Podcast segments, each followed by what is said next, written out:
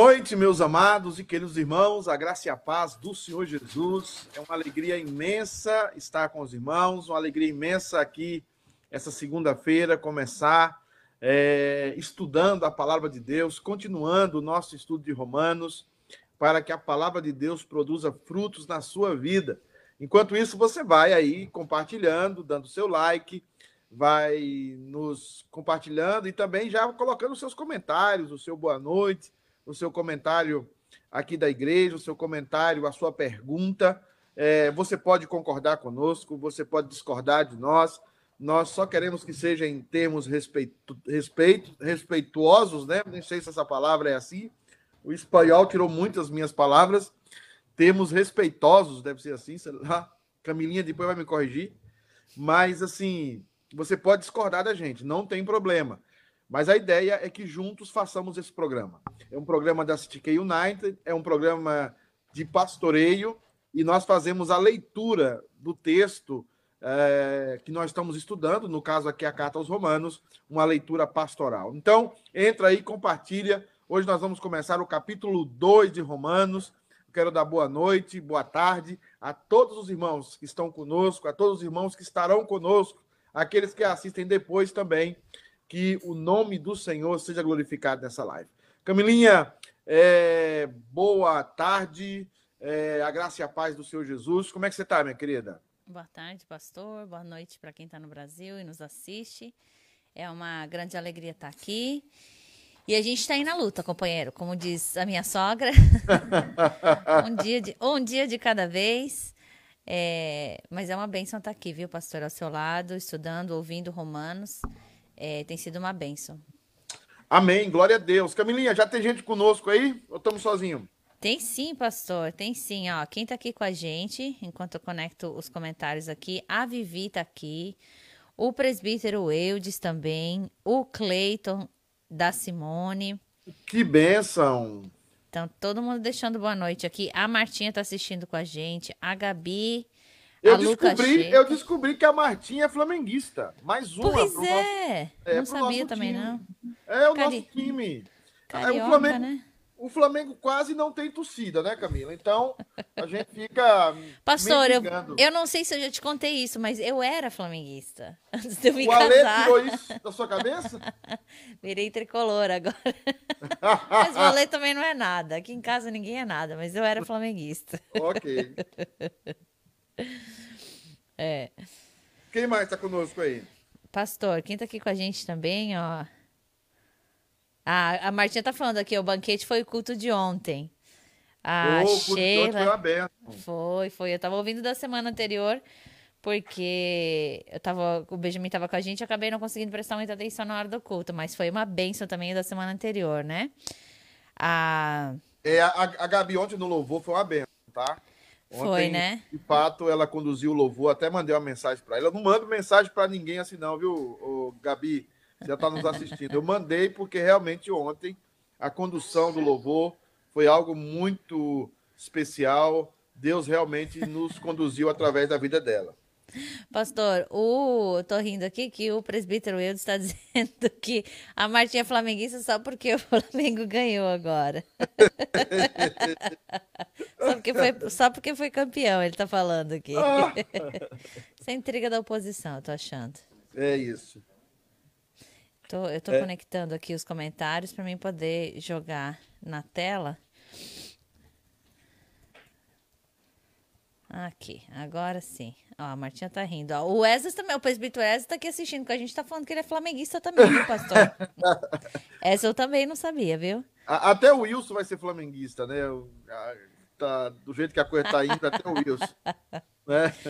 Quem tá aqui com a gente também, pastor, é o presbítero Iraci e a Tânia, deixando boa noite deles. Amém, graça e paz. A, a Martinha tá falando oi, Camilinha, que ela quer que eu dê o meu tchauzinho. Martinha, um beijão para você.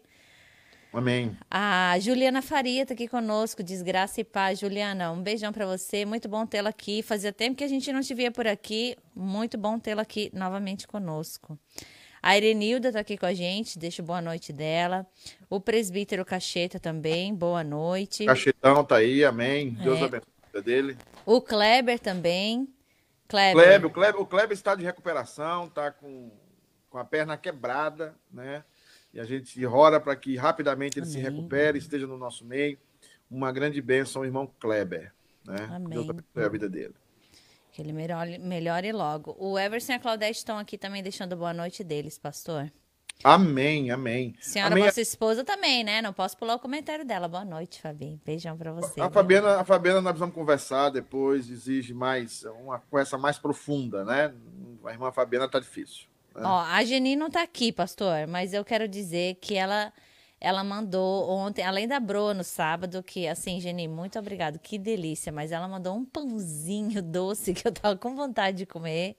Show de bola, viu? Obrigadão, viu, Geni? Ah, Obrigada. A Geni, a Geni, assim, a Bro eu comia metade quando eu tive aí, né? Ela...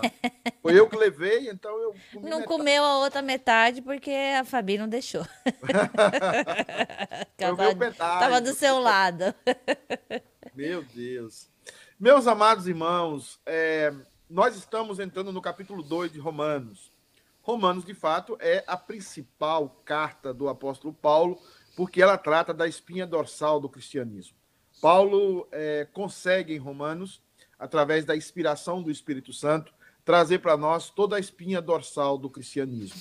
E hoje nós vamos entrar no capítulo 2, e o capítulo 2 é uma palavra para nós religiosos, nós que temos uma religião, nós que frequentamos uma igreja, nós que estamos é, na instituição, igreja, nós é, precisamos ouvir esta palavra do apóstolo Paulo com muita atenção.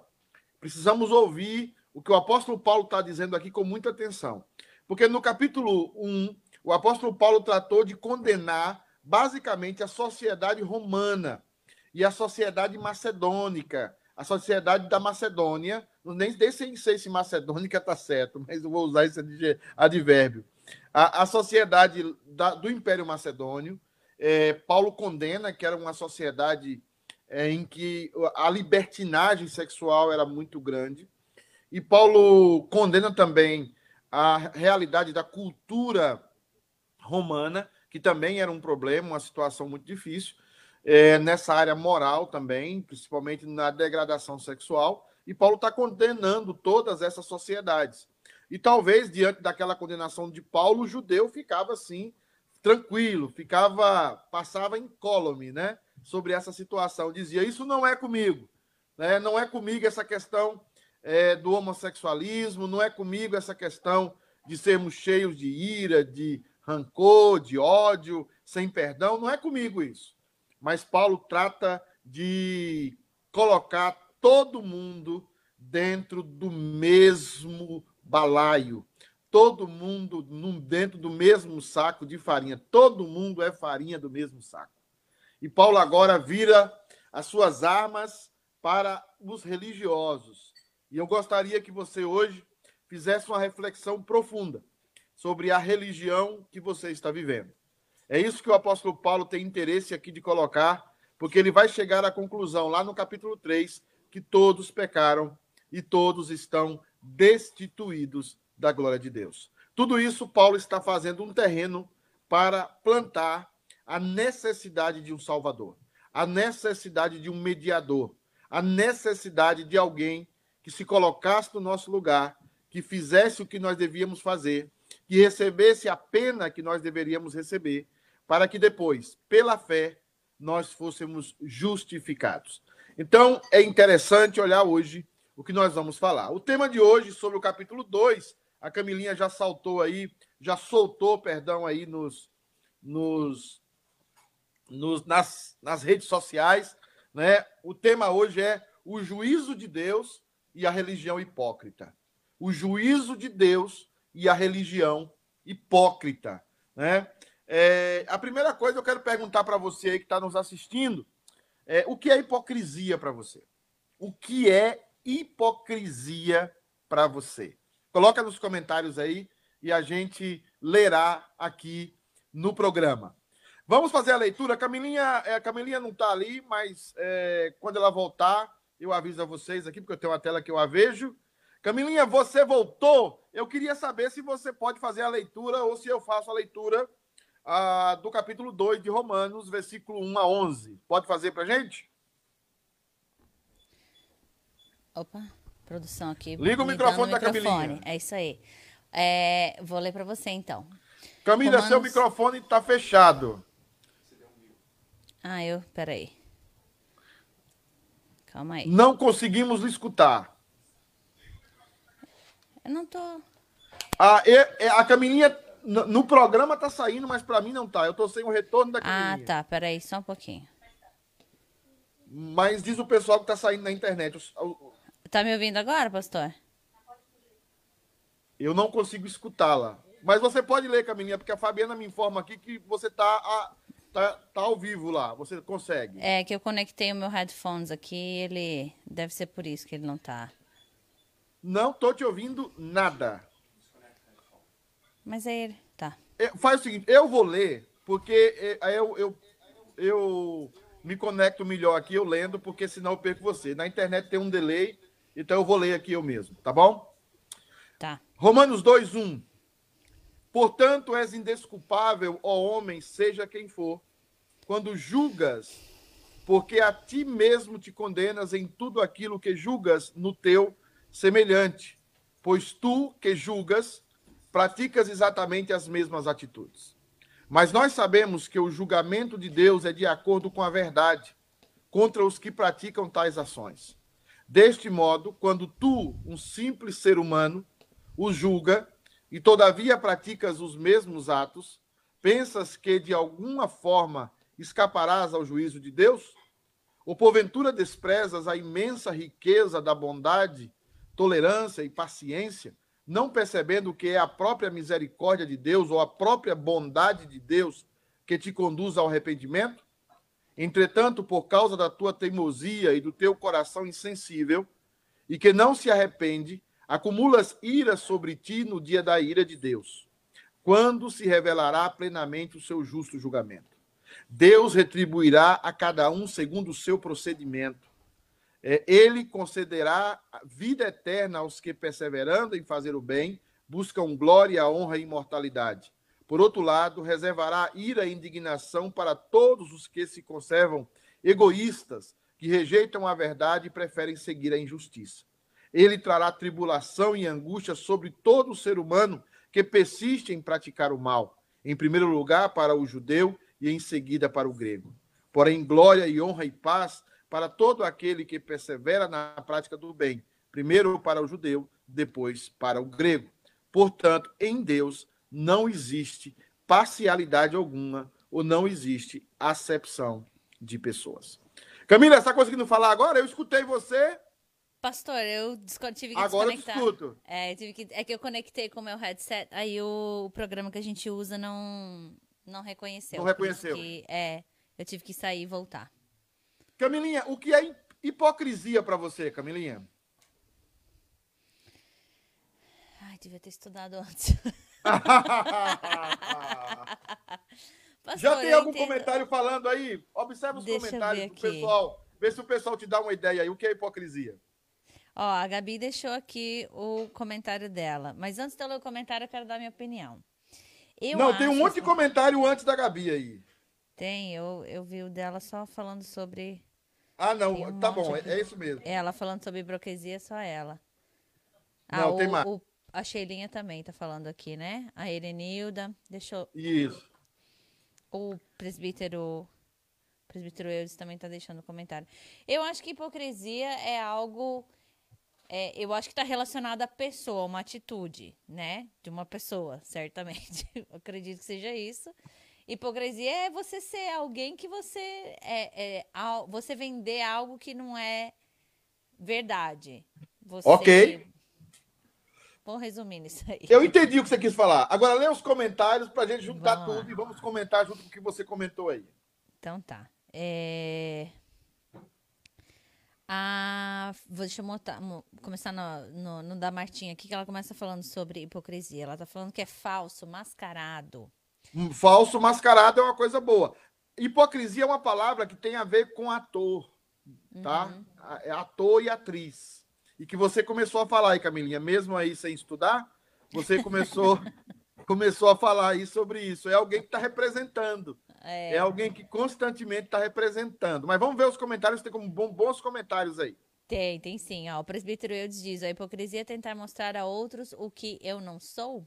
Uma boa, uma boa tentativa. Talvez sim. Tentar mostrar, talvez não, mas é tá mostrando, né? Eu mostro alguma coisa que eu não sou. Uhum. É a ideia de que nós já falamos aqui, a ideia de estar atuando constantemente. Uhum. É a pessoa que não consegue sair da atuação, constantemente está atuando, né? Vamos ver mais aí? A Erenilda está falando assim, ó, a hipocrisia é pregar uma coisa e fazer outra. Isso também, perfeito, né? É, é você ter uma visão para fora e dizer, olha, é, eu faço isso, mas na verdade, quando você examina a vida da pessoa, ela faz outra. Isso, eu vamos pegar essa depois essa definição da Erenilda aí, nós vamos trabalhar um pouco em cima dela no texto. Uhum. A Gabi diz assim, ó, a hipocrisia é pregar algo que não se vive impor a barra julgar algo nos outros que não, que não se é praticado pelo julgador. Perfeito, também uma boa definição, é isso mesmo. A Sheilinha diz assim, ó, para mim hipocrisia é literalmente aquele ditado: faço o que eu digo, mas não faço o que eu faço. Uma farsa. Deus tenha misericórdia de nós. Exatamente, exatamente, é isso mesmo. A Martinha segue dizendo, ó, fala uma coisa e vive outra. Exatamente. O presbítero, só... ah, o presbítero Iraci diz assim, ó, a hipocrisia é o que você prega e não vive. Exato, exato. E o presbítero Eudes está completando dizendo assim, ó, era uma palavra usada no teatro da época em que Paulo escreveu esse texto. Exatamente. Muito bem, Eudes. Está estudando. Ah, e contrário da Camilinha, ele estudou. É, Camilinha, agora eu tenho uma má notícia para todo mundo. Ai, tá? Jesus. Eu, tá eu queria ser porta, eu queria ser portador de boas notícias. Mas é, eu, eu, eu creio que depois o Romanos vai nos dar boas notícias. Claro, o Evangelho é uma boa notícia. Mas antes de dar a boa notícia, o Evangelho dá a má notícia. A má notícia é o seguinte: todos nós temos uma dose de hipocrisia. E eu queria que os ouvintes entendessem isso.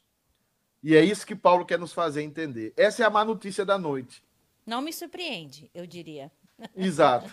Todos nós, todos nós temos a, a, alguns mais, outros menos, alguns exageradamente, outros menos, mas todos nós temos o dom de ser hipócritas. E por mais que a gente tenta não ser, a gente só aumenta esse dom. A gente é. Então, vamos para o texto, porque Paulo está Paulo está é, falando isso. E a primeira coisa que ele faz, ele está conectando lá com tudo ruim que ele falou no capítulo, no final do capítulo 1, toda aquela lista de coisas odiosas, e ele olha para o judeu e ele diz assim: o judeu acha que ele escapará do juízo de Deus porque ele era judeu. É como alguém que está frequentando a igreja, Camilinha, e acha que escapará do juízo de Deus porque está frequentando a igreja. Eu frequento a igreja presbiteriana. Eu sou predestinado eu não tenho como é, ficar fora da salvação. Mas talvez isso não seja totalmente verdade. Eu não vou poder definir isso. Nenhum pastor poderá definir isso. É algo que você tem que olhar no seu íntimo, é, é algo que você tem que examinar na sua vida e perceber se você é um hipócrita, se você está cheio de arrogância. E a primeira coisa que vai fazer com que você deixe a arrogância hoje ouvindo essa live é você reconhecer que você é um hipócrita. Como eu tenho também que reconhecer que eu sou um hipócrita. E que eu reconhecendo que eu sou hipócrita, talvez em algum momento eu vou deixando de ser hipócrita e vou assumindo a postura que Deus quer que eu assuma. Então o texto bíblico vai falar isso. O texto bíblico diz assim: portanto, és indesculpável ao homem, e ele está falando aqui com o religioso, ó homem, sejas quem for. Por que, que ele usa essa expressão quem for? Porque o judeu se achava superior ao grego. Por que, que ele fala quem for? Porque nós que frequentamos uma igreja, muitas vezes nos achamos superior ou superiores àqueles que não frequentam igreja nenhuma. E aí Paulo está atacando exatamente essa nossa arrogância. E ele está dizendo: Portanto, és indesculpável, ó homem, sejas quem for, quando julgas. Eu já expliquei aqui que essa palavra julga é a palavra condenar. Não é a palavra fazer uma análise da situação. Eu posso fazer uma análise da minha vida, fazer uma análise da sua vida, fazer uma análise de um comportamento seu. Isso não é necessariamente condenar você, mas dizer a você: você está numa situação ruim, você está errado, você está errada. Mas aqui é a ideia da condenação. É quando eu chego para Camila, é quando eu chego para o Alê, é quando eu chego para o Eudes, é quando eu chego para os irmãos e condeno eles e jogo eles no inferno, categoricamente condenando eles. E o texto está dizendo que nós não devemos condenar ninguém, porque a ti mesmo te condenas em tudo aquilo que julgas no teu semelhante, pois tu que julgas praticas exatamente as mesmas atitudes, todos nós, irmãos, nascemos com a maldição do pecado. A Bíblia fala que nós nascemos em pecado. A Bíblia fala que nós nascemos mortos em nossos delitos e em nossos pecados. Então, o que a Bíblia fala para nós, ou o que a Bíblia está dizendo para nós, é que nós devemos parar de condenar os outros e começar a olhar para dentro da nossa própria história, para dentro da nossa própria vida. Não é você parar de exortar o seu irmão. Não é você parar de sentar com o seu irmão e dizer: meu irmão, você precisa mudar nisso, você precisa mudar naquilo. Não é você parar de fazer isso, você precisa continuar fazendo isso.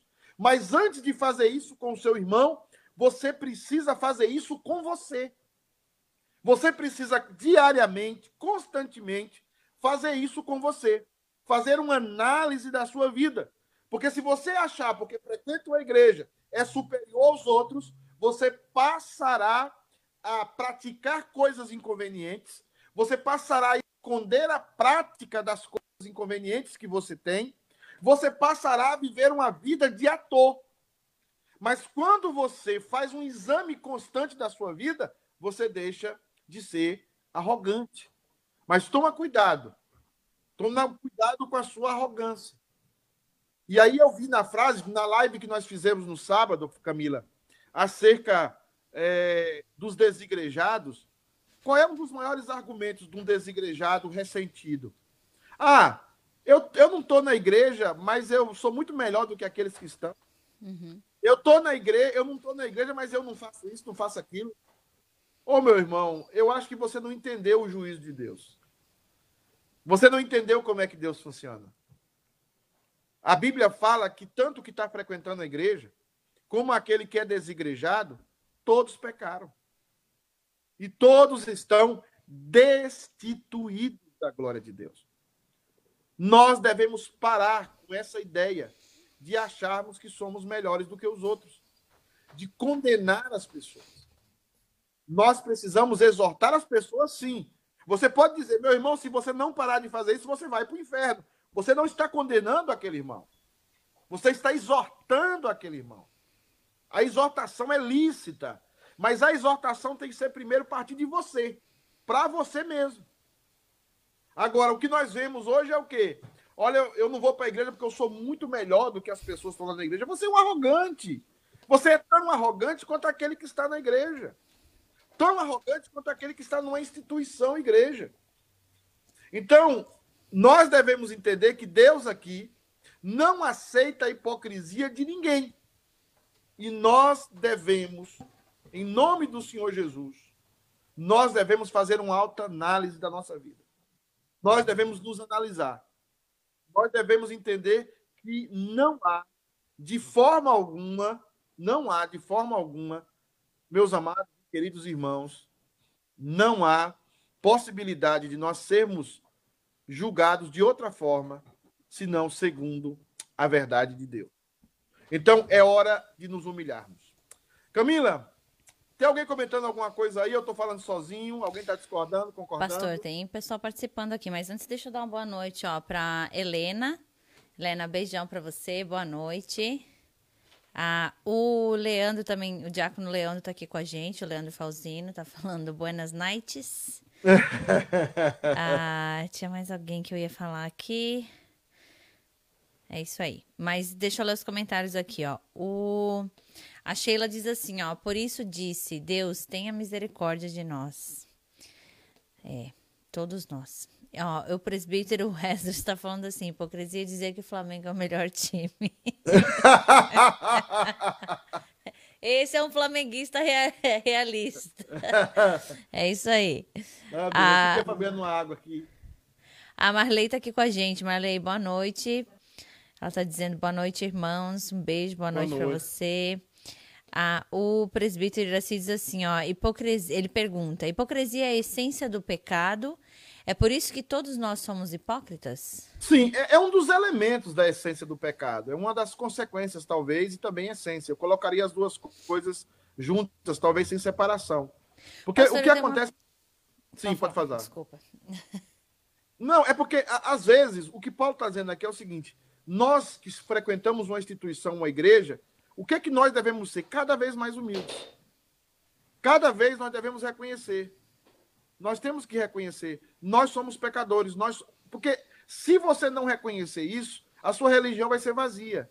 E você vai se colocar numa posição superior às outras pessoas. Ainda que você não diga isso, o seu modo de ser, a sua maneira de ser, você vai se colocar numa posição superior aos outros. Pastor, dá para dizer que quanto maior o nosso ego, maior uh, mais hipócrita nós somos? Sim, sim, sim. Porque eu acho que é uma forma de nós é, alimentarmos e suprirmos a necessidade do nosso ego é justamente a gente achar que o que o outro faz é pior do que a gente, é, o que o outro tem não é melhor que o que a gente tem. Sim, sim. Porque, porque na verdade, não é o conhecer a verdade. Desde o primeiro capítulo, Paulo está dizendo o seguinte: todos nós sabemos a verdade. Uhum. O problema, o que, que aconteceu na queda lá no Éden? Nós perdemos a capacidade de fazer a verdade. Uhum. Então, como nós não temos a capacidade de fazer a verdade, nós nos tornamos atores. Uhum. Não temos a capacidade de sermos fiéis. Não temos a capacidade de é, amarmos. Não temos a uhum. capacidade de perdoarmos. Não temos a capacidade de sermos misericordiosos. Então, o que, é que acontece conosco? Nós nos tornamos hipócritas. Ah, João Baldo Ribeiro, um escritor de novelas, um escritor de romance no Brasil, bem conhecido, ele diz isso. A verdade, a mentira é a verdade que deveria ter acontecido. Ou seja, a mentira é a verdade que deveria ter acontecido, mas ela não aconteceu. Uhum. É, é, é, isso muitas vezes. Um filme bom, que eu até me surpreendeu, eu até falei com a Fabiana, é aquele filme da Mulher Maravilha, 89, me parece. Mulher Maravilha, é, o, o WW89, Mulher Maravilha 89, e fala um pouco sobre isso, sobre a verdade. A verdade é aquilo que você deve contar para você mesmo acerca de você mesmo. Uhum. E às vezes você não consegue. É aquele cara que olha no espelho e ele tá gordo ou ele tá velho, mas ele não consegue ver que ele tá gordo e que ele tá velho. Ele não consegue ver, ele não consegue perceber, ele não consegue ter uma autocrítica e o diabo nossa. tem feito isso com a sociedade, tem tirado a nossa capacidade de autocrítica. Sim. Você acha que é, Adão foi hipócrita é, com quando ele quando Deus chega e pergunta para eles, né, o que aconteceu, porque que eles estavam Sim, sim, sim, sim. Ele sabia que tinha errado. Aí já ah, mas ao, ao, acusar Eva, ao apontar para Eva, você acha que ele foi hipócrita ali? Também, também. Ele não mentiu, mas ele usou a verdade para esconder a verdade dele. Uhum. E a gente faz isso direto. A gente usa a nossa verdade para esconder a verdade do outro. Ah, o uhum. outro errou comigo, é por isso que eu não vou na igreja. Uhum. Mas a verdade sua é que você não quer ir para a igreja. Eu não vou para a igreja porque o outro fez isso, o outro é ladrão, o outro adulterou, uhum. o outro é mentiroso, o outro é safado. Mas e, e, isso é uma verdade, talvez seja verdade isso mesmo.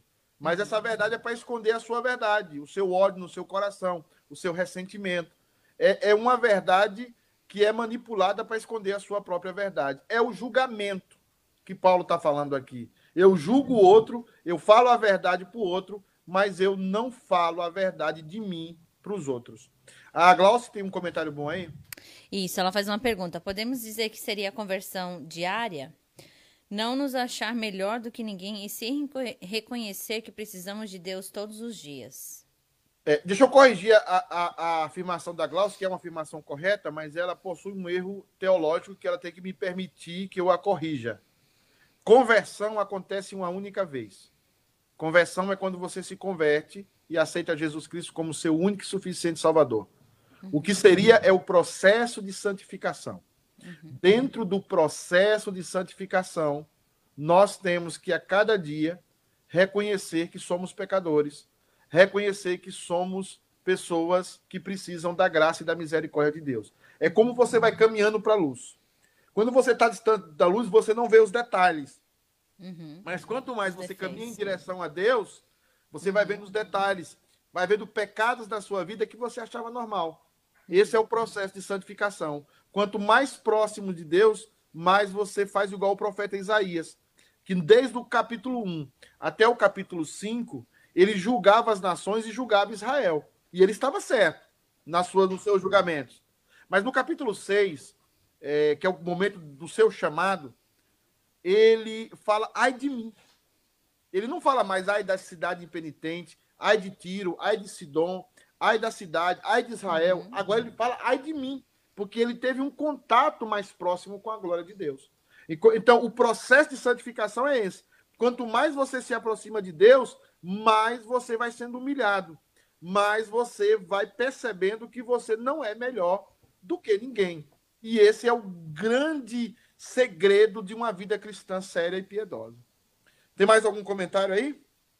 Não. Ah, tem o da Martinha, que ela diz assim, ó, o juiz começa pela casa de o juízo começa pela casa de Deus. Exatamente, o juízo começa pela casa de Deus.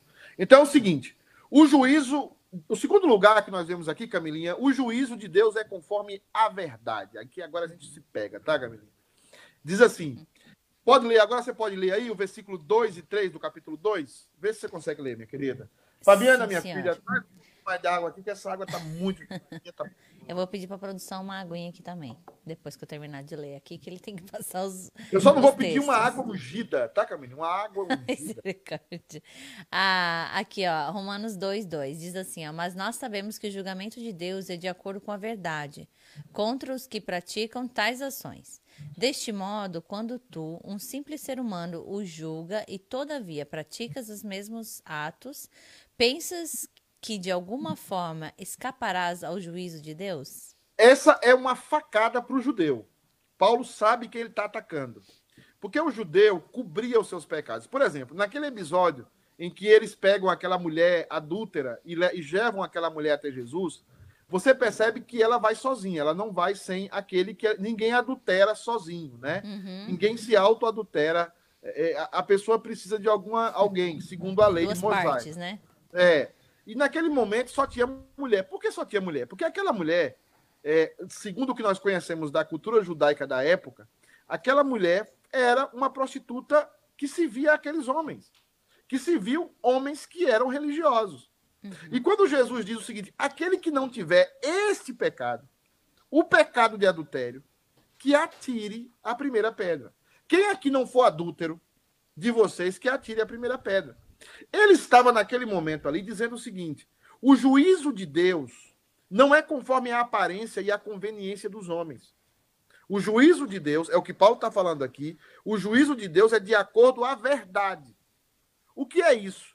É aquilo que os profetas denunciaram, principalmente os profetas menores. As injustiças, o suborno, o templo se vindo como local de corrupção, o templo se vindo como local para enriquecer sacerdote, o templo se vindo como local para que oprimir o, o, o, fraco, oprimir o trabalhador, oprimir o pobre. Então, quando ele está dizendo aqui é o seguinte: você acha que porque você trabalha no templo, porque você é religioso, porque você vai à igreja, você vai escapar do juízo de Deus? Sendo que você está acusando aquele que não pratica o bem, mas você também não faz? Você pensa que você escapará ao juízo uhum. de Deus? O juízo de Deus é conforme a verdade. O que Paulo está fazendo aqui, Caminho, e presta atenção, você e todo mundo está me assistindo. Ele está dizendo a sociedade é, romana, a sociedade helênica, grega, está condenada pelos seus atos libidinosos. Uhum.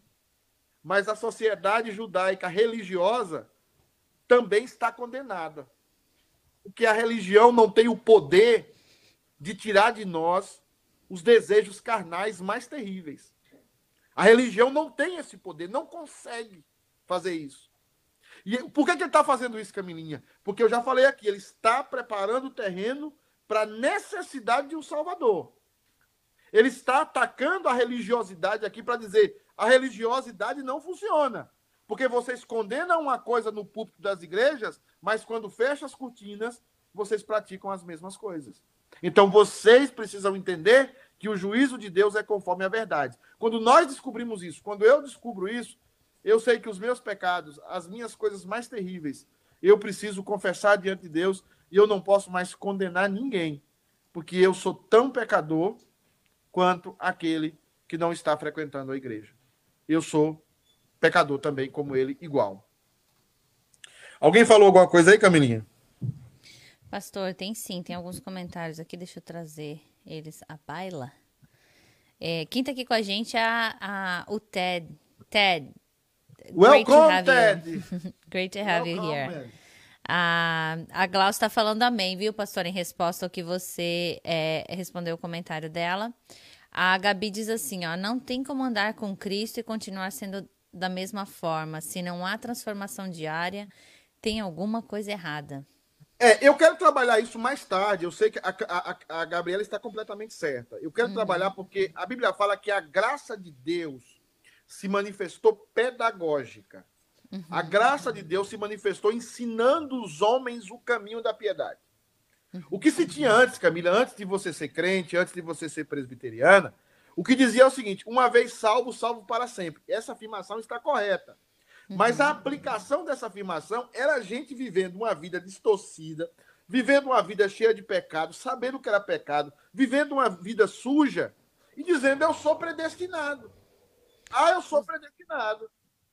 Mas a graça de Deus, ela não se manifestou, se manifestou estática, parada, ela é dinâmica. Ela se manifestou pedagógica, ensinando os homens o caminho da piedade.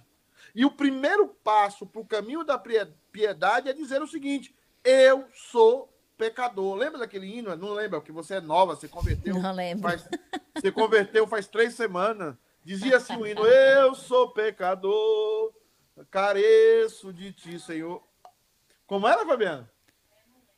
É, é careço do teu amor. Ou seja, se você não partir disso, você vai pensar que Deus tem privilegiados no dia do juízo. Uhum. E, e, é isso uma das duas teses de Paulo. Deus não tem privilegiados no dia do juízo, não. Deus vai olhar para Camilinha e vai olhar assim, fazer igual Romário. Não sei se, ah, Romário, você não sabe, jogador de futebol. Você nem lembra o que é isso, né, Camilinha? Lembro, opa, Romário eu lembro. Romário ganhou a Copa 94 sozinho. Deus não vai chegar para Camilinha e falar assim: Camilinha, passe. Aí quando Camilinha aparecer, não, Camilinha é meu peixe, Camilinha é meu peixe, Camilinha ó, fez coisa errada, mas eu vou cobrir Camilinha. Deus não faz isso. O juízo de Deus é conforme a verdade. A verdade. Tá? A verdade. É isso que Paulo está dizendo. Porque você não pode tratar a sua eleição, que é uma doutrina maravilhosa, com privilegismo. Você não pode tratar a eleição que você teve em Cristo Jesus com privilegismos. Você não é diferente dos outros. Você é salvo pela graça, mas você é tão pecador como os outros. Agora, essa graça é pedagógica. Essa graça ensina aos homens o caminho da piedade. Quanto uhum. mais nós somos amados, mais nós corremos para Deus. Quanto mais nós somos amados, mais nós queremos deixar as más atitudes para trás. Agora, nós deixamos as más atitudes para trás sem julgar os outros, sem condenar ninguém sem se colocar os outros como inferiores a nós. Esse é o poder da graça de Cristo nas nossas vidas, né? Ah, mais comentário aí, Camilinha? Senão já vou pro terceiro. Não, é isso aí. Ah, tem a, a, a Selminha chegou aqui, deixou boa noite dela. E a dona Nilma a também. Selma do a Selma do Erione? A Selma do Erione. Olha, a na própria. escola dominical de domingo eu tive um erro drástico. Eu lembrei aqui da Selminha, conectei logo com a irmã Mara. Eu separei a foto da irmã Mara, mas eu cheguei atrasado da escola dominical domingo, né? e não tive condição de colocar a foto da Mara. A Mara Pudim, a Mara do melhor pudim de Boston, né? Vou colocar a foto dela lá. É um parênteses. Agora, a Selma, tem uma foto da Selma na internet, viu, Camila? Depois nós vamos buscar aí, que é o seguinte, ela correndo na praia. E eu falo assim, tá correndo de quem, Selminha? Né? aí, aí ela disse, tô correndo dos problemas, você tá correndo do Erione. Do Diácono Erione. Quem mais tá pra... Eu acho que ela deve estar tá correndo para Deus. Eu já vejo da, oh, da outra você é perspectiva, você, você vê, é né? Espiritual, espiritual. tá. Vamos lá. E a Mara mas eu colocou, vi uma... estou aqui, viu? É isso aí, Mara. É isso aí. Quietinha, mas tá ali. Quem tá aqui com a gente, Exatamente. pastor, deixou um comentário aqui também, foi a dona Nilma. Diz assim: pecador miserável, mas redimido. Amém. Exatamente, é isso mesmo. É, essa é uma frase da Marta, da Martinha, pecadores redimidos. É isso mesmo, pecadores redimidos. Não somos melhores do que ninguém. Nós precisamos da graça, mas nós estamos sendo mudados por essa graça. É, então já falamos que a hipocrisia gera arrogância, Camilinha. Já falamos que o juízo de Deus é conforme a verdade. E agora vamos tocar num tema maravilhoso. Somente o arrependimento, tá, Camilinha? Somente o arrependimento verdadeiro nos livra do juízo de Deus. Leia aí, Camilinha, versículos 4 e 5, por favor, minha querida. Ou porventura desprezas a imensa riqueza da bondade, tolerância e paciência, não percebendo que é a própria misericórdia de Deus que te conduz ao arrependimento? Entretanto, por causa da tua teimosia e do teu coração insensível e que não se arrepende, acumulas ira sobre ti no dia da ira de Deus, quando se revelará plenamente o seu justo julgamento. Nós temos aqui então, ou porventura desprezas a imensa riqueza da bondade, tolerância e paciência, não percebendo que a própria bondade ou misericórdia de Deus que te conduz ao arrependimento. Nós precisamos entender. Só o arrependimento nos livra do juízo de Deus. E nós precisamos buscar a Deus. Nós precisamos temer a Deus e saber que é Deus, Camila, que provoca em nós o verdadeiro arrependimento. Nós temos na igreja muito remorso. Nós temos na igreja muita gente que está com remorso na alma, mas não é arrependimento. O arrependimento é aquilo que Deus dá quando Deus descobre os nossos pecados diante de nós. Quando Deus revela os nossos pecados diante de nós. Quando Deus fala, você é pecador, você é miserável, e nós nos vemos como realmente nós somos. Deus descobre, Deus revela os nossos olhos para que nós paremos de ver os outros, paremos de olhar pelos outros e começamos a olhar a nós mesmos. E é aí que Deus provoca em nós um arrependimento maravilhoso. Um arrependimento em que nós nos arrependemos de tudo. É, eu, eu, às vezes, eu sei quando uma, esses artistas foram mal disciplinados, discipulados, eu sei quando eles dizem assim, o cara entrevista assim, o, o artista que se tornou evangélico. Aí o, o, o, cara faz assim: você se arrepende de alguma coisa na sua vida? Aí o cara é evangélico, acabou de se tornar evangélico, e ele diz assim: eu não me arrependo de nada. Eu não me arrependo de nada na vida. Eu falei, gente, que, que evangelho é esse? É. Então, Paulo está dizendo aqui: olha, olha a importância do arrependimento. Olha a importância, Camila, da gente pedir perdão. Olha a importância da gente reconhecer os nossos erros. E sabe quem faz isso com a gente? É Deus. Por isso que a gente tem que falar: Deus me deu o arrependimento verdadeiro. Porque se eu for forçar aqui, eu vou ser um hipócrita, vou ser um ator. Uhum. Eu até vou dizer: olha, é, é, é, é, Camila me perdoa como uma obrigação religiosa. Eu lembro bem quando o Papa João Paulo II é, tentaram matá-lo e ele, numa atitude cristã, né? E aí, diante das, das câmeras, diante de tudo, estava lá o padre pedindo perdão àquele que tentou matá-lo, né? É, é uma atitude meio ridícula, né? Uhum. Onde as pessoas são forçadas a pedir perdão, não porque elas estão realmente no coração arrependidas ou porque elas estão, de fato, a, a, a, a é, dispostas a perdoar a outra pessoa, mas por uma obrigação. E é por isso que Paulo está dizendo: é Deus, a misericórdia de Deus, a bondade de Deus é quem te conduz ao arrependimento. É Deus quem dá o arrependimento no seu coração. Então a primeira coisa que nós temos que pedir, Senhor, me dá o arrependimento. Me dá o arrependimento de coisas ruins, de sentimentos ruins que eu tenho. Me dá o arrependimento disso. Sem ressentimentos, raiva, ira, ódio. Me dá, me dá o arrependimento disso. Né? É, é, é isso que a Bíblia está dizendo. O arrependimento não é nosso. Eu não consigo provocar arrependimento em mim, Camilinha. Pastor, você acha errado, então, a pessoa falar para você assim: ah, você é, me perdoa se eu te fiz alguma coisa? Não, é, é, é a seguinte: Porque isso na... aí. Isso aí, primeira coisa, tem, o, a Mara tá falando algo importante aí, ó. O arrependimento. Traz paz. O arrependimento traz paz. Exatamente. Uhum. O arrependimento traz paz. Me perdoa se eu te fiz alguma coisa. Isso é uma pessoa que está pedindo perdão só para acabar a conversa e não ter confusão. Ele está tentando sarar uma mentira com outra mentira. Ah, as pessoas deixam, a gente deixa, porque a pessoa é responsável pelo que ela faz e pelo que ela quer. Uhum. Mas o que tem que ser é o seguinte: se você está com raiva, você tem que dizer: olha, eu, eu estou com raiva e eu preciso orar. E Deus precisa colocar isso no meu coração. Porque se Deus não trouxer o arrependimento, eu não trago. Agora, na vida do eleito, Deus vai trazer. Em algum momento, Deus vai visitar o coração dele e ele vai perdoar e ele vai recuperar, porque o arrependimento virá na vida dele, porque Deus o dará esse arrependimento. E também o que ele precisa é ouvir o que a palavra está dizendo aqui agora e buscar esse arrependimento. Buscar esse arrependimento é buscar o próprio Deus. É dizer, Deus, me dá arrependimento, coloca arrependimento no meu coração Agora, quando alguém faz alguma coisa ruim, quando você tem alguém que está com raiva de você, você deve perguntar: o que é que eu fiz de errado contra você?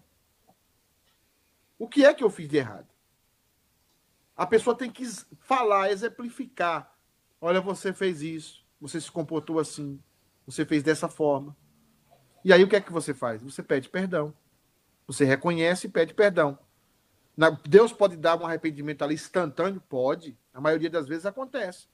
Enquanto o outro está falando, Deus está ministrando no seu coração arrependimento. Mas nós devemos temer ao Senhor e reconhecer que é Deus quem nos dá arrependimento. Eu não posso provocar arrependimento em mim, Camila. Eu preciso da graça de Deus, da misericórdia de Deus. É por isso que o meu momento de oração precisa ser um momento sincero. Eu, eu não posso chegar para orar para Deus, orar por coisas etéreas, etéreas, orar por coisas que, que estão acima de tudo. Não, eu preciso orar, eu preciso orar por arrependimento. Eu preciso orar, Deus, me dê arrependimento. Coloca arrependimento no meu coração, senão tudo que eu falar vai ser da boca para fora. Uhum. Né? O texto segue dizendo assim: é, entretanto, por causa da tua teimosia e do teu coração insensível, e que não se arrepende, acumulas ira sobre ti para o de ti no dia da ira de Deus, quando se revelará plenamente o seu justo juízo. Deixa eu falar uma coisa aqui, Camilinha. É tudo aquilo, tudo aquilo que você confessa diante de Deus e se arrepende, jamais será revelado no dia do juízo. Deus coloca tudo no mar do esquecimento. Os pecados mais terríveis, talvez, que você passou, que eu tenho, mas se eu confessei, confessei a quem de direito, confessei da maneira correta, aquele pecado jamais virá à tona no dia do juízo. Agora, se eu não confessei, aquele pecado vai ser revelado no dia do juízo, aonde Deus revelará o segredo dos homens aonde as coisas mais escondidas virão à luz. Porque Deus é luz e não há nele treva alguma. E diante dele todas as coisas precisam estar manifestas. Diante dele todas as coisas precisam estar verdadeiramente manifestas. É por isso que até o Satanás, até o demônio fala a verdade diante de Deus. Satanás é obrigado a falar a verdade quando ele se depara com um lugar cheio do Espírito Santo, cheio da presença de Deus, quando ele se depara com alguém cheio do Espírito Santo, Satanás, o demônio, tem que falar a verdade, porque diante de Deus tem que prevalecer a verdade. Então, o que Deus está falando para nós é o seguinte: você não é melhor do que ninguém. Você precisa entender que o juízo é conforme a verdade. E você precisa entender que você só escapará do justo juízo de Deus se você se arrepender. E você só pode se arrepender se Deus der esse arrependimento a você. Você não pode, por você mesmo, produzir arrependimento. Precisa ter uma interferência da graça de Deus na sua vida. E é a graça de Deus que te dá arrependimento. E é isso que nós cristãos devemos nos incomodar. Todos os dias, Camila. Todos os dias. Nós devemos, igual a Glaucio falou aí, não nos converter, mas já convertidos, no nosso processo de santificação, uhum. todos os dias. Senhor, me dê arrependimento dos meus pecados. Senhor, me dá um coração sensível à tua voz. Uhum. Me dá um coração sensível aos meus erros, às minhas mentiras, aos meus enganos. E Deus vai dar a você um coração. Eu até hoje vejo como as pessoas como as pessoas se surpreendem quando elas perguntam assim: "Pastor Pedro, como é que o senhor está?" Eu falo humilhado. Eu, eu, eu converso com o pessoal aqui da, da casa, esse processo que está na casa aí agora, e aí ela liga para mim, a menina lá do banco, eu falo, eu tô humilhado. E ela fica assustada comigo. Por que, que você está humilhado? Eu falei, porque o melhor lugar para a gente estar é humilhado. Porque às vezes, quando a gente não está humilhado, a gente está pecando. Peca... A gente já humilhado peca, imagina sem estar humilhado, né? É. Camilinha, tem mais algum comentário aí das pecadoras, dos pecadores indignos? Tem o. Tá abrindo aqui. O presbítero Esdras é, fala o seguinte, ó. O contraste do verso 20 no, do capítulo 1 diz que não temos desculpa, pois Deus manifestou na criação. Sim, sim, é indesculpável. É indesculpável toda a nossa argumentação acerca de Deus e acerca da existência de Deus e dos atributos de Deus. Né? Isso tudo nasce de um coração que esconde a verdade. A verdade está aí, a verdade está transparente, mas nós escondemos a verdade e começamos a praticar a mentira. Uh, vamos então, Camilinha, 6 a 9. É... Gabi acabou de colocar uma pergunta, a Fabiana está colocando aí. Coloca na tela aí para a gente. Deixa eu abrir. Deixa eu atualizar aqui. Que às vezes chega primeiro no Facebook e chega depois aqui no meu. ah, eu, eu tô aqui. Aqui. Eu tô com, com. Isso, já tá na tela aí. Isso. É, ela diz assim, ó, pastor, o que o senhor acha do termo autoaceitação usado pela psicologia hoje? A psicologia tem muita coisa boa. Eu acho que a psicologia consegue descobrir muitas doenças. Ela não consegue a cura. Isso aí eu tenho certeza. Tá? Isso aí eu tô convencidíssimo. Tá? Ela vai dar remédio, vai botar você para dormir, é, é, sono, vai dormir e tal. Basicamente é isso. Mas eh, desculpa os psicólogos que me assistem, mas a psicologia é boa para descobrir e ela deve ser usada, é boa para descobrir problema. O termo autoaceitação, eu acho que nós devemos nos autoaceitar sim. Nós devemos, o princípio de amar ao próximo é amar a si mesmo. Mas essa autoaceitação não pode partir do princípio de aceitar coisas erradas em nós. Nós temos pecados que são inerentes à nossa natureza, à nossa maneira, e nós temos que lutar contra esses pecados. E só o arrependimento para a vida, que a confissão de fé fala, e também aqui Paulo está dizendo, o arrependimento para a vida é que faz com que nós reconheçamos os nossos erros, faz com que nós reconheçamos que somos pecadores, mesmo assim, continuemos a nos amar, na medida que devemos nos amar, na medida certa, e não criar uma auto, uma visão ilusória sobre nós. Por exemplo, esse, esse termo autoaceitação pode incluir, por exemplo, a, a ideia do transgênero. Alguém que nasceu mulher, mas se sente homem, ou alguém que se sente homem e nasceu mulher. Então, quanto a isso aí, a autoaceitação ela não existe. Agora, a autoaceitação existe quando ela diz o seguinte: eu nasci homem e sou homem. Você precisa aceitar que você é homem. Ah, mas eu me sinto mulher. Mas você é homem. Aceite-se o que você é. Então, o termo aceitação precisa dessas explicações para não tornar ah, alguém como Gabriela, né? Como Gabriela Cravo e Canela. Eu nasci assim, você sempre assim. Gabriela. A gente precisa ser o que Deus disse que a gente é. Então, o termo autoaceitação é importante, devemos sempre nos amar, mas nos amar com a realidade, sabendo que nós temos defeitos e sabemos que nós temos qualidade. Camilinha, tem mais alguma coisa aí? Eu... Tem, tem mais alguns comentários aqui. Deixa eu chegar aqui. Ah, a Selma tá falando. Obrigada, Camila, pelo apoio. É isso aí, Selma. A gente vai sempre tá apoiando. Ah, deixa eu voltar aqui no da Merinha. Merinha tá aqui. Boa noite, Merinha. Bom ter você aqui conosco também. Ela diz, Merinha também faz parte do grupo das pecadoras, tá? Das maiores pecadoras da igreja, tá? Ela diz assim: ó, no livro de Mateus diz que devemos dar fruto que mostre o arrependimento. Sim, é, é, é a pregação de João Batista, né? Produzir frutos dignos de arrependimento. O que são frutos dignos de arrependimento? É aquilo que Paulo vai falar aqui agora a partir do versículo 6, né? Uhum. Do versículo 6 até o versículo 11. Paulo vai falar exatamente desses frutos. É, é, é produzir uma vida de piedade, partindo do princípio que essa piedade não parte de nós, mas da obra de Deus, de Cristo em nós. Porque lembra, o princípio maior é: eu não sou melhor do que ninguém. Eu sou farinha do mesmo saco dos outros seres humanos. Uhum. E eu não sou melhor do que ninguém. Às vezes nós, lá no interior, tínhamos aquela ideia: não, não fique com fulano porque fulano é ruim, a raça desse povo é ruim. Né? A mãe da gente tentando proteger a gente dava esses argumentos é, sectários e até racista, né? Mas é, era, era bem intencionado, mas está errado. Nós somos é. todos pecadores. Nós somos todos dependentes da graça de Deus. Então, o fruto principal é essa dependência da graça de Deus para tudo.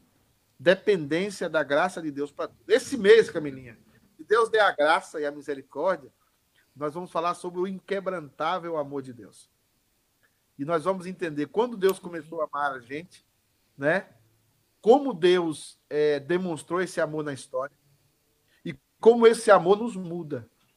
Então nós vamos trabalhar esses três grandes temas aí na pregação daquele texto que fala quem nos separará do amor de Deus?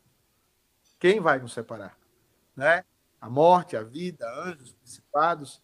Esse amor nos faz produzir frutos de arrependimento porque a gente reconhece que a gente é muito mal.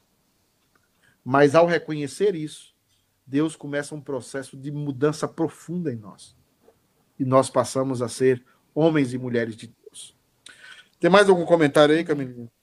Sim, sim. A Gabi tinha feito uma pergunta, mas ela falou que você já respondeu. Eu vou ler a pergunta mesmo assim é, diz assim, ó, por que essa autoaceitação às vezes impede o arrependimento, não? Porque parte do princípio que você é completamente o, o que você sente é que é a verdade. É, a autoaceitação parte do sentimento. Uhum. O que você sente é a verdade. Então, o que eu sinto às vezes é mentira. Não é porque eu sinto que é verdade. Uhum. E isso, eh, a minha, o meu sentimento precisa passar pelo crivo da verdade, o crivo da escritura. Tá? E o crivo da escritura é, por exemplo, eu me sinto homem, mas eu eu nasci mulher, mas eu me sinto homem. Não, o que você sente não não não, não é. autentica é. o que você é. O que você sente pode ser enganoso. Então a autoaceitação também pode estar relacionada com a ideia de você querer ser algo que você não é, e aí você cria autoaceitação. Não é assim. Eu já disse, nós temos que nos amar. Amar a nós mesmos. E nesse ponto a psicologia está corretíssima. Nós temos que nos amar, porque o amor ao próximo vem quando você ama a si mesmo. Mas esse amor tem que ser conforme a verdade, sabendo que nós temos defeitos e que nós temos qualidades. E que esses defeitos precisam ser tratados. Quem mais, Camilinha? Ah, Acabou, né? ah, né? Não tem mais comentário aqui, ó. A, a Merinha pergunta assim, ó. É, continuação do meu comentário e pergunta. Em Mateus diz que devemos dar fruto de, é, que mostre arrependimento. Que frutos seriam esses? O primeiro fruto que mostra arrependimento é você reconhecer que você não é melhor do que ninguém. Perceba que João Batista, quando vai, o, que, o que, acontece com João Batista? João, João Batista começa a ser estrela. Se João Batista tivesse um Instagram hoje, tivesse um Facebook, ele estaria já com 2 milhões, com 30 milhões de, de likes. Esses são o que é o fruto para arrependimento, ou os frutos para arrependimento. É quando aqueles judeus não reconheciam que eles eram pecadores. Eles não reconheciam que eles eram raça de víboras. Eles não reconheciam os seus pecados. Então, o fruto do arrependimento é quando você reconhece que você é um pecador. E ao reconhecer que você é um pecador, você para de condenar os outros. Você para de se sentir melhor do que os outros. E aí você começa a amar, você começa a ter misericórdia, você começa a abraçar as pessoas, você começa a ser verdadeiro com as pessoas, você começa a cuidar plenamente das pessoas. Por quê? Porque você entendeu que você não é melhor do que ninguém, mas a graça de Deus te alcançou. E a graça de Deus pode alcançar qualquer pessoa. Camilinha, o que mais aí para a gente terminar? Já são sete e seis. Eu vou a Gláucia, a Gláucia Margon diz o seguinte: ó, boa noite, queridos irmãos. Tema socorro. Ela tá falando aqui. Tema socorro. A, a Si Pascoal tá falando assim, a verdade, verdade, somos todos farinhas do mesmo saco. Não tem nada de bom em nós. Se tem algo bom, é por causa de Cristo em nós. Sem Ele, nada podemos fazer de bem ao próximo. Isso é o que nós queremos, esse é o ponto que nós queremos levar todos a pensarem que Paulo está querendo pensar, que todos levem a pensar. Nós precisamos de um mediador. Nós precisamos de um salvador. Nós não podemos. E aí ele vai dizer o seguinte, que o versículo 6 em diante, Camilinha, você poder ler para a gente até o 11, a uhum. mudança de vida é a prova do nosso arrependimento. Isso que a Merinha estava falando agora, a gente quer é, destrinchar aqui rapidamente, porque o tempo já foi. Como é que fala? O tempo, o tempo ruge, né, Camilinha? O tempo ruge. o tempo é... ruge. Romanos. o tempo ah, ruge. Romanos 2,6 diz assim: Deus retribuirá a cada um segundo o seu procedimento. Ele considerará, considera, concederá vida eterna aos que, perseverando em fazer o bem, buscam glória, honra e imortalidade. Por outro lado, reservará ira e indignação para todos os que se con conservam egoístas, que rejeitam a verdade e preferem seguir a injustiça. Ele trará tribulação e angústia sobre todo ser humano que persiste em praticar o mal, em primeiro lugar para o judeu e em seguida para o grego. Porém, glória, honra e paz para todo aquele que perse perseverar na prática do bem, primeiro para o judeu, depois para o grego. Por, porquanto em Deus não existe parcialidade alguma. Ok, deixa eu só voltar aqui, porque a Gabi está pedindo aqui o terceiro ponto. O primeiro ponto, Gabi, é a hipocrisia gera arrogância. Tá? Que vai dos, do, é o versículo 1.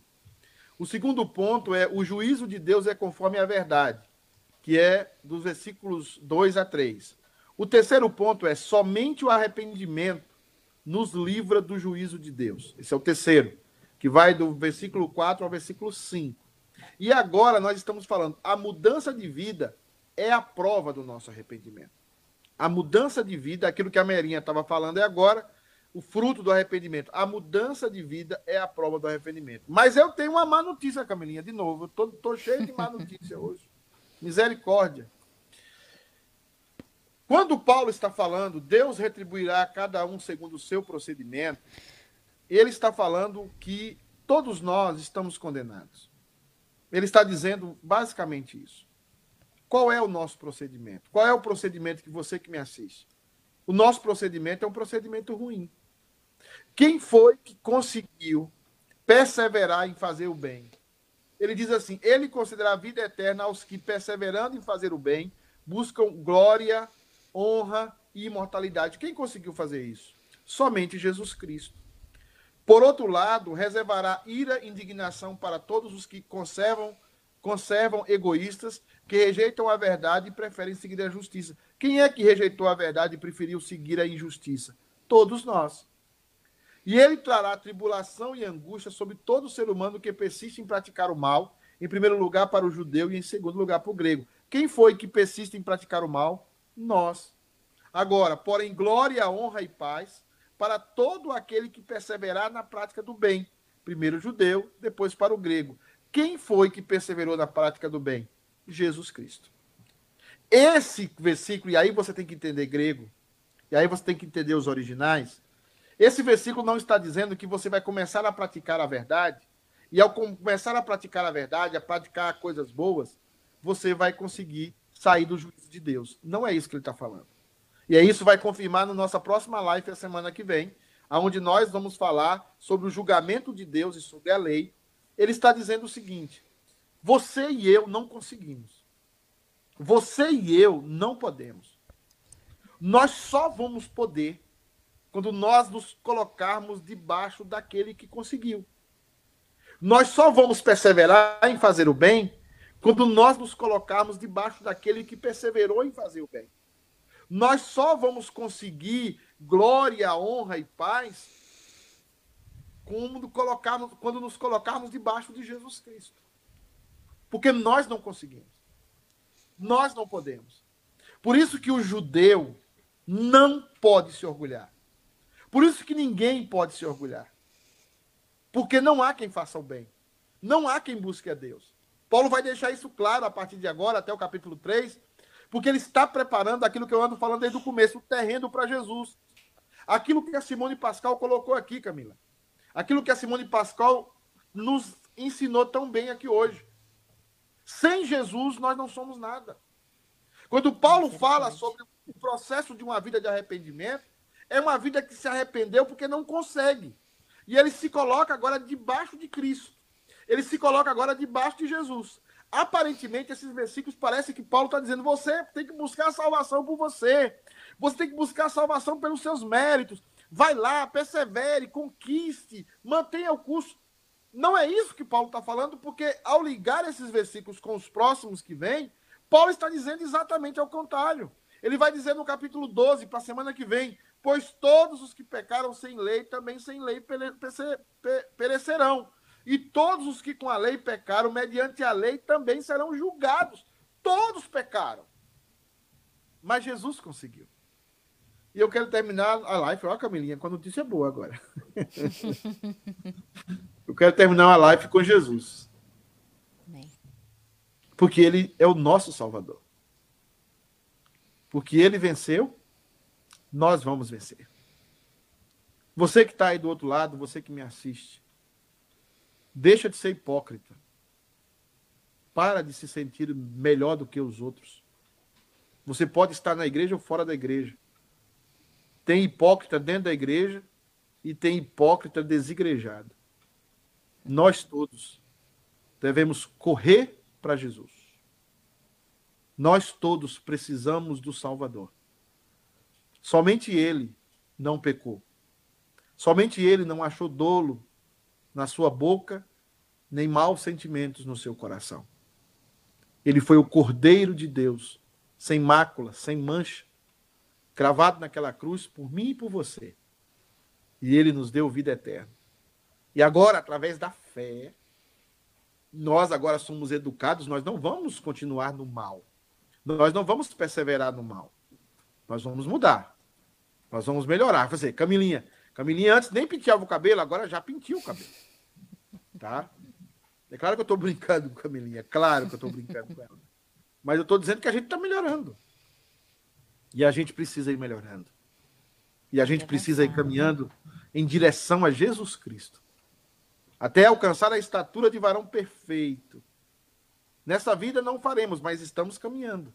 Porque a vereda do justo é como a aurora, Camilinha. A aurora que nasce, vai o dia clareando, o dia clareando, até ser dia perfeito. E o dia estaremos com ele na Jerusalém celestial, onde ele enxugará dos nossos olhos toda lágrima. E nós perderemos, escuta isso, Camilinha, nós perderemos a capacidade de sermos hipócritas. Não vai ser uma benção? nós vamos perder Amém. a capacidade de ser hipócrita. Amém. Amém. Um abraço para todo mundo aí e aos irmãos do curso de líderes. Eu espero eles daqui a pouco lá na igreja. Amém. Mais alguma pastor. coisa, dona Camila? Eu queria dar uma boa noite aqui para duas pessoas que estão lá, tem mais gente assistindo, mas que deixaram comentário lá no, no YouTube. É, o Diácono Nerione, boa noite. É, e a Valquíria Santos também está aqui assistindo com a gente. É, uma boa noite para você, viu? É a Val? Não acho que é a Val, porque a Val é Aragão. Essa aqui é Santos. Ah, essa é santa. A Val é um dragão. Né? Se eu fosse a velhinha surda da Praça é Nossa, eu entenderia assim, né? Aragão. Acho que é Aragão. Povo de Deus, povo de Deus, graça e paz. Amém. Graça de Jesus, a salvação de graça e a paz advinda dessa salvação. Todos pecaram, destituídos estão da glória de Deus. Mas Jesus Cristo conseguiu. Ele é digno, viu, Camilinha, de abrir o livro, Ale- desatar os selos e mudar a nossa história. Deus abençoe a todos. Nos vemos. Até a próxima live. Tchau, tchau. Tchauzinho.